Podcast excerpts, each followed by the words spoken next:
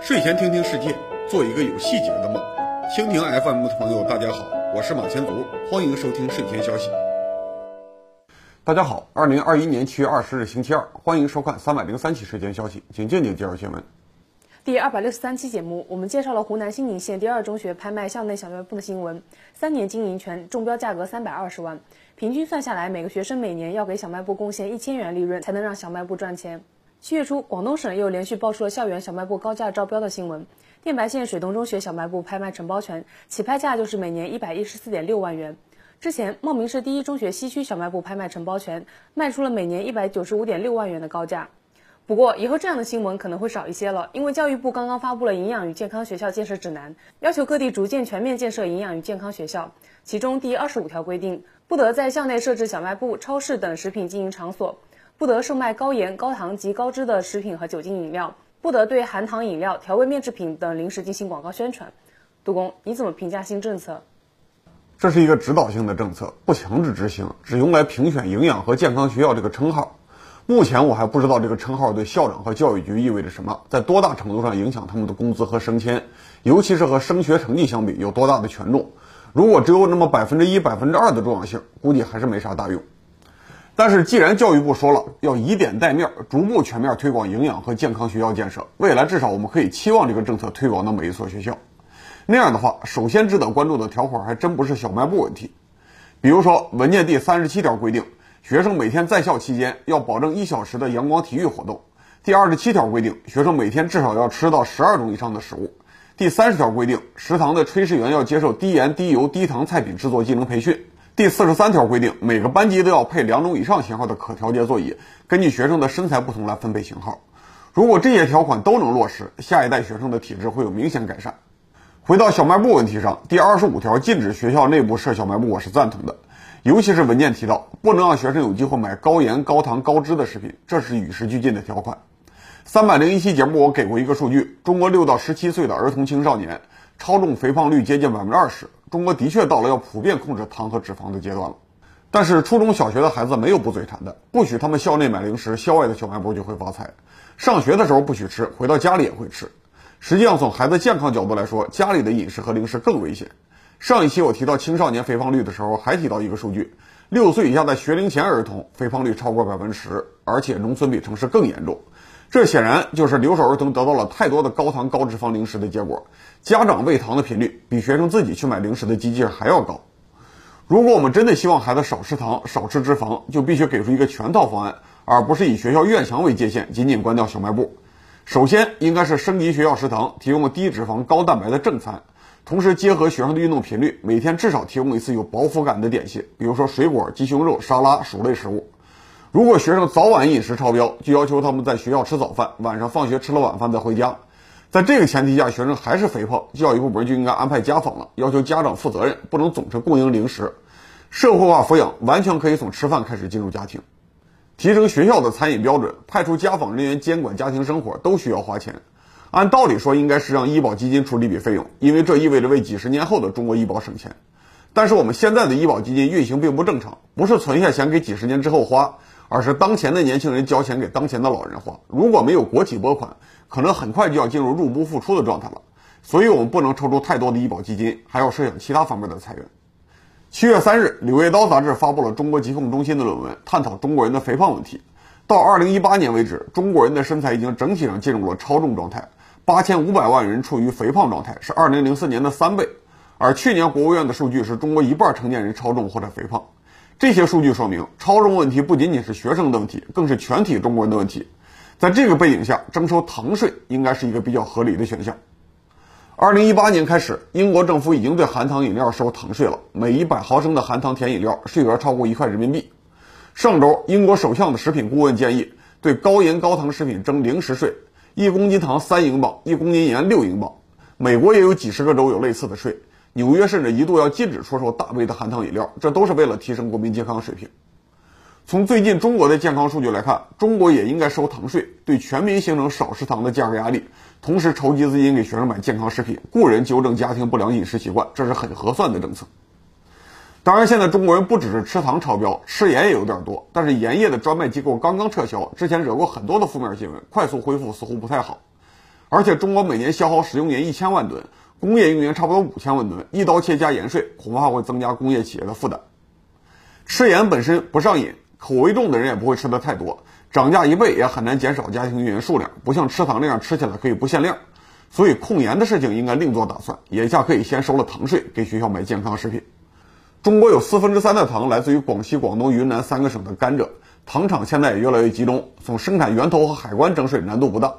糖税唯一打击的对象是种甘蔗和甜菜的农民，收糖税的前几年可以在糖税中留一部分补贴，鼓励他们尽快转型种其他的经济作物，经过几年的过渡期也就差不多了。另外，最近几年代糖食品发展很快，木糖醇、赤藓糖醇、阿斯巴甜这些低热量的甜味剂已经成为常见的食品成分。国家卫健委制定的《健康中国行动 （2019 到2030年计划）》里面提到，倡导天然甜味物质和甜味剂饮料，倡导食品生产经营者使用安全的天然甜味物质和甜味剂取代蔗糖。但是目前社会上对甜味剂的说法很多，国家卫健委并没有向全民推荐可靠的甜味剂名单，指导公民正确使用代糖食品。这可能是还没有反应过来，也有可能是怕担责任。现在全民肥胖问题已经很严重了，国家应该组织大规模的测试和分析。用数据证明代糖的安全水平，评估大规模替代蔗糖的可行性，尤其是要评估对未成年人的影响。就算实验持续五年、十年，也可以给下一代年轻人提供可靠的代糖使用方案，让我这样的甜党不至于对糖税提出太多的抱怨。近日，福布斯公布了2021台湾富豪排行榜，第一名是一百三十八亿美元的张聪渊。之前好像没有听说过他经营了什么知名企业，为什么能够超过郭台铭、张忠谋这些大老板，成为台湾首富呢？张宗元本人比较低调，他创办的中山华丽实业集团是全球第二大运动鞋制造商。我们平时听说的大多数全球知名运动品牌都要找他做球鞋。华丽实业集团在全世界开了二十多家制鞋工厂，二零一九年造了一点八亿双鞋。去年全球商业受到疫情打击，华丽实业集团还是有一百三十九亿收入，十八亿的净利润。华丽实业造鞋主要使用硫化工艺，在操作层面比较简单，可以利用简单劳动力上流水线。所以，他把大多数生产基地开到了东南亚，只有百分之零点三的工人来自于中国，充分利用了东南亚的廉价劳动力。二零二一年四月，华丽实业集团成功在大陆 A 股上市，现在市值差不多一千二百亿。所以，张聪渊的财富暴涨，成为了台湾省第一富豪。台湾最近这些年的主导产业一直是电子半导体，张聪渊成为台湾新首富，是不是因为郭台铭和其他台湾富豪的财富缩水了呢？相反，去年台湾经济增长相当不错，增长率甚至超过了大陆平均值。和半导体相关的台湾富豪，基本上财富都有大幅度的上升。比如说，联发科的董事长蔡明介，前副董事长卓志哲，两个人的财富增长了百分之一百五。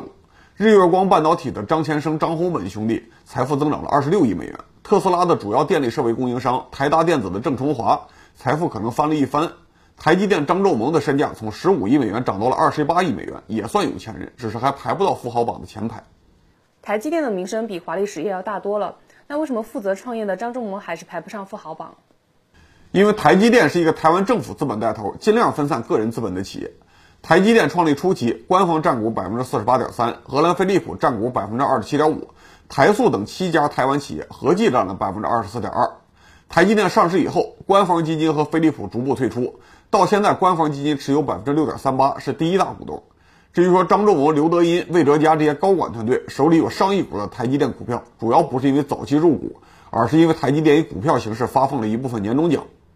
现在的台积电除了官方持股之外，预留了百分之七点七九用于员工激励，外国机构和外国人持股百分之七十八点四八，总数很大，但是非常分散。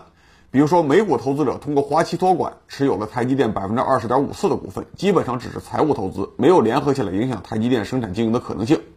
台积电自己的高层和骨干员工也有一些股份，他们和台湾官方才是能够决定台积电前途的人。我们可以把台积电看作一个非常市场化的省属官办企业，和利用廉价劳动力造鞋的华丽事业相比，台积电这一类企业才是能够真正给社会带来整体财富提升的机构，是大多数中国企业学习的目标。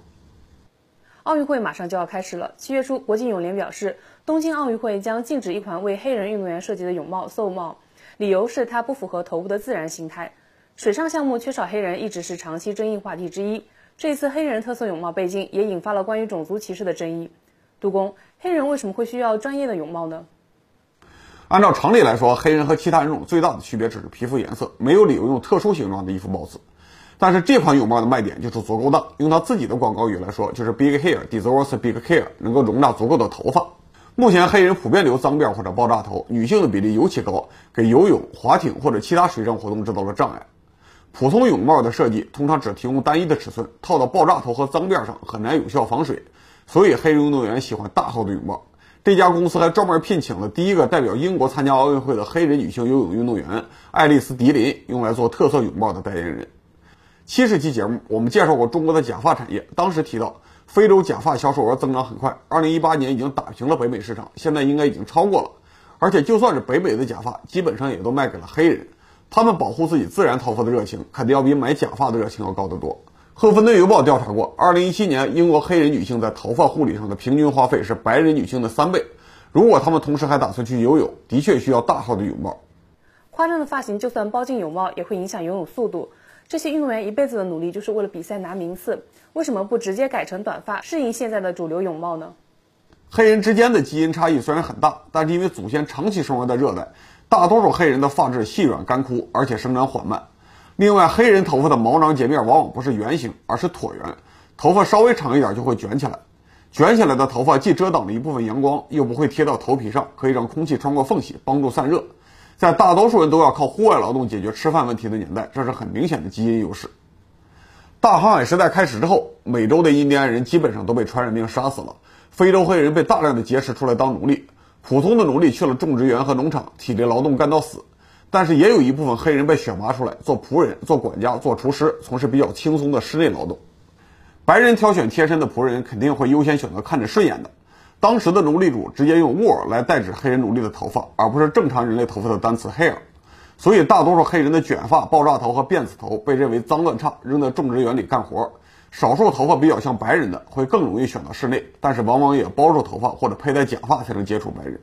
这段历史改变了黑人的审美观，就算之后奴隶制废除了，黑人还是努力改造自己的头发，尽可能向白人靠拢。二十世纪初，美国历史上第一个白手起家的黑人女百万富翁萨拉布里德洛夫发明了一种革命性的洗发产品，可以让黑人的头发暂时变成柔顺的直发，但是遇到潮湿的空气之后还会恢复原状。二战之后，随着科技进步，出现了多种的植发技术。迅速走进了千家万户，但是直到今天，因为价格便宜，百分之八十左右的非洲女性仍然在使用化学植发剂。化学植发剂有潜在的致癌性。国际癌症杂志的论文显示，经常使用化学制剂，女性患乳腺癌的风险可能会增加百分之六十。黑人女性用植发剂的比例明显高于白人，得乳腺癌的平均年龄比白人早了五年。二十一世纪初，美国黑人发起了自然头发运动，鼓励黑人女性保持她们的自然发质，少用化学制剂。一部分黑人接受了新思想，开始刻意强调头发的非洲特色，复兴了卷发、爆炸头和脏辫。到了二零二一年的今天，黑人女性对发型的看法被殖民文化和现代反殖民文化切割成两半。有的为了柔顺的直发宁可得乳腺癌，有的把脏辫一类独特的发型视为种族尊严的一部分，不可触犯。但无论他们选择了哪一种看法，都会在任何场合保护自己的发型，拒绝留短发。黑人要换泳帽的理由比较清楚了。那国际泳联为什么不允许黑人运动员换泳帽呢？国际泳联考虑的是公平问题。这种超大泳帽从来没有在国际比赛的运动员中使用过，也不符合头部的自然形态。目前并不确定会对游泳产生什么影响。有人怀疑超大泳帽可能会使头部更宽，破水更容易，减少肩部的阻力，就像当年的鲨鱼皮泳衣一样，给使用者带来某种优势。所以国际泳联出于谨慎，暂时不允许由运动员去换泳帽。更重要的是，如果允许一部分运动员以民族文化为理由换装备，后续的改革可能就失控了。比如说，印度的锡克族传统是终身不理发，要用巨大的缠头包住头发；黑人要保护自己的脏辫，锡克族也可以找个理由保护自己的缠头。如果一律允许，就避免不了有人在文化符号上增加科技含量，最终把游泳变成了拼装备的游戏。所以我理解国际泳联七月初的说法，就算超大泳帽被证明不影响公平，也应该谨慎一点，观察几届再放开。但是奥委会和国际泳联似乎也有点顶不住压力了。他们刚刚批准了新西兰变性人参加奥运会的女子举重比赛。最新的消息是，国际泳联打算重新评估超大型泳帽，在公平的前提下很有可能批准。大家可以注意一下东京奥运会的比赛现场。其实世界上有独特发型的民族远不止黑人和锡克族。传统的中国人，无论是按照清朝算还是按照明朝算，都可以塞一大坨头发，装满最大号的泳帽。我们的祖先甚至把剪短头发看成非常恶劣的侮辱和刑罚。但是随着整个国家现代化、工业化，普通中国人都接受了工业社会的卫生标准，也为了工作生活轻松，选择了比较便利的发型和服装。运动员当然更不会纠结头发问题。黑人群体和中国人对头发的态度不一样，主要原因是自信心不在一个水平上。无论是仿效其他民族去改造头发，还是用特色发型突出种族特色，实际上都反映了黑人群体的自卑心态，不相信自己拥有文化的主导权，只能站在弱者的地位上，反复折腾文化符号。相比之下，中国汉服运动到现在为止还停留在纯粹个人爱好的层面，不会要求公交车或者其他公共设施为自己提供特殊便利。只有极少数贪心的人才会去要政府补贴，这就是文化自信和道路自信。希望我们能够一直用正常的经济发展来保持自信心。最后，我提醒一下各位观众，我们从二百九十二期节目开始，不定期的增加了书评内容。那一期介绍的传记作品《登月第一人》已经在我的 B 站橱窗上线了。点击视频右下角的链接即可购买。我们陆续会推出更多的特色商品，欢迎各位观众捧场。好，三百零三期睡前消息到此结束，感谢各位收看，我们周五再见。理性观世界，自信看中国。